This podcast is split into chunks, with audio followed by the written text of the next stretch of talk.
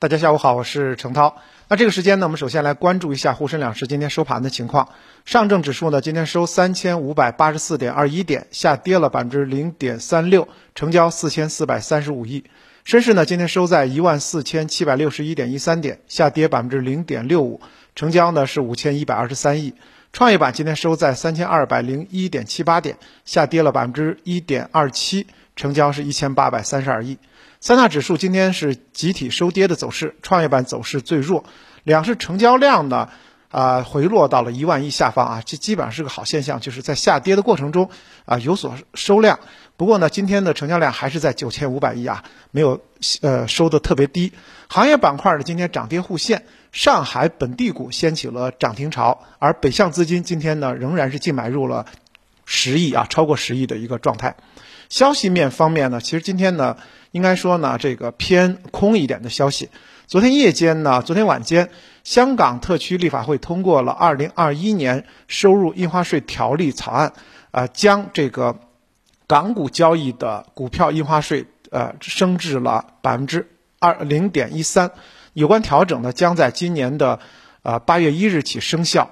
那么我们知道啊，印花税的上调是会打击市场的交投情绪的。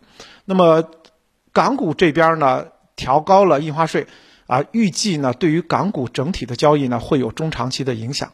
不过呢，好好好的现象是什么？就是这个消息发布之后呢，恒生期货指数其实并没有发生太多的变化，也就说明呢港股市场对此呢已经有了充分的预期。再来看我们 A 股。那么中指上市呢，继续在添新的名单。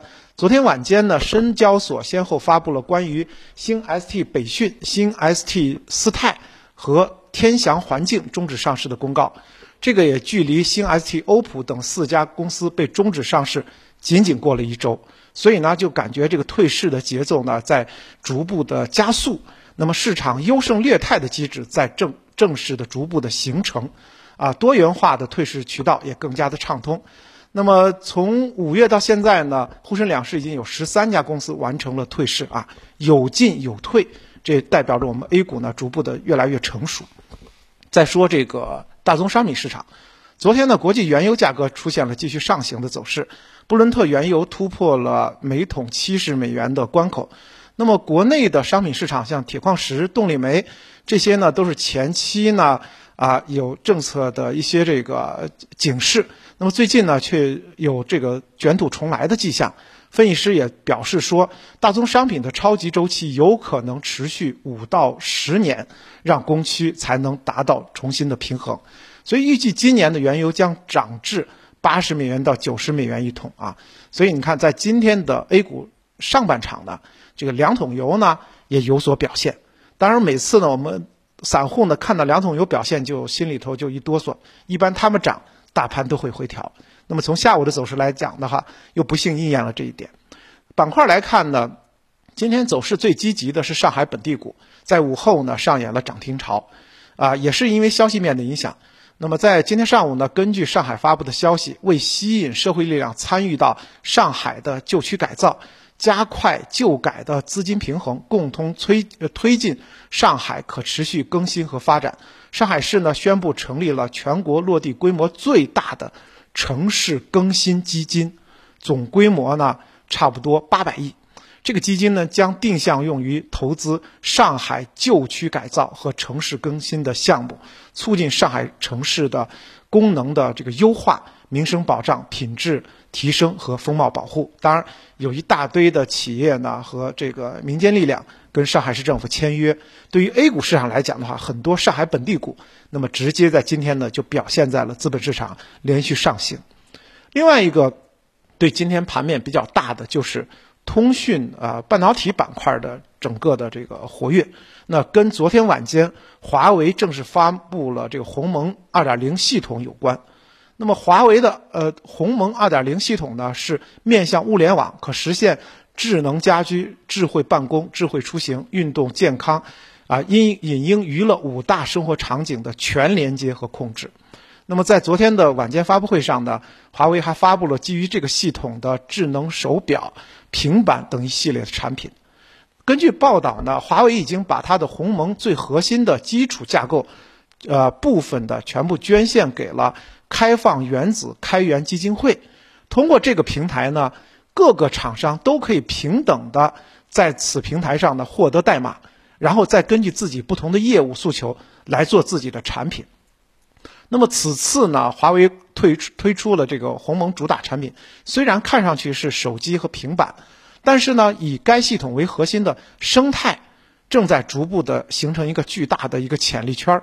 那么这个终端将拓展到智能汽车。还有这个电脑等呃，以及这个物联网等各个方面，所谓的万物互联时代正在推出这样的一个新的一个生态链，就是呃华盟生态状态。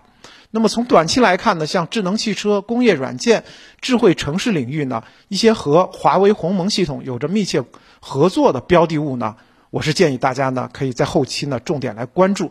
当，我们也知道，像啊一个这个软件生态链的形成。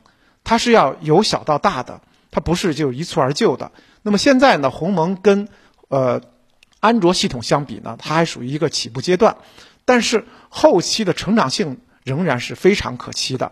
那也像中国的一些，比如说呃盘中的中科创达、呃用友软件、超图软件、东方国信等等，都是在此进行这个深入研发的。长期来看呢，华为及鸿蒙系统有可能。啊，成为这个国产化软硬件体系的一个主力之一。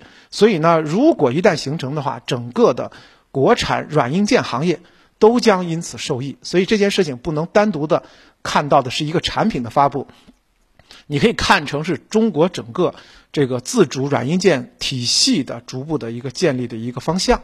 所以大家要这么来看问题。那么再回到 A 股的操作当中，从技术指标来看的话，昨天我也讲到了，大盘呢。啊，有一些技术上的钝化，因此在三千六百点呢，感觉就是站得比较晃晃悠悠的。那么，因此在今天呢冲高回落之后呢，大家要更关注三千五百八十点一线的得失。那今天呢，收盘在三千五百八十四点二一点，那距离这样的一个支撑呢，并不是很遥远。那么，如果回踩的话，那么有可能市场还会继续向下寻找平台。当然，我们也可以。呃，逆向的去寻找操作的机会，啊，倾向于呢，大家在控制仓位的情况下，啊，寻找一些超低人气股以及上下游资源、制造业轮动比较好的这些个股啊，包括一些次新股。那么整个六月份呢，我个人的判断仍然会在宽幅震荡的行情当中，当然突破先新高啊，突破三千七百这个平台呢，也是有潜在的机会的。那么中长线的这个视野来看的话，啊，市场还是结构性的机会，既向上的空间有限，而向下调整的幅度也同样有限，所以呢，宽幅的区间震荡可能是在六月份比较大概率的一个现象。那么行业方面呢，大家在宽幅震荡当中，建议呢还是标配一些攻守兼备的品种，比如说。啊，金融业，因为金融业前期的这个估值呢是比较低的。另外呢，就是啊，以航空、机场、酒店为代表的疫情复苏这样的一个板块。还有呢，就是更长期的看法来讲的话，像啊，中游的设备制造、高端制造、电子，这都是中国的未来发展的几个大的方向。那么防守板块当中的，刚才说到的这个银行。那也是大家可以作为底仓的，而精工板块当中的半导体设备、锂电设备啊、新能源汽车、自动化设备等等，是大家可以作为进攻品种来进行配置的。好的，今天的分享就这么多，感谢大家的收听。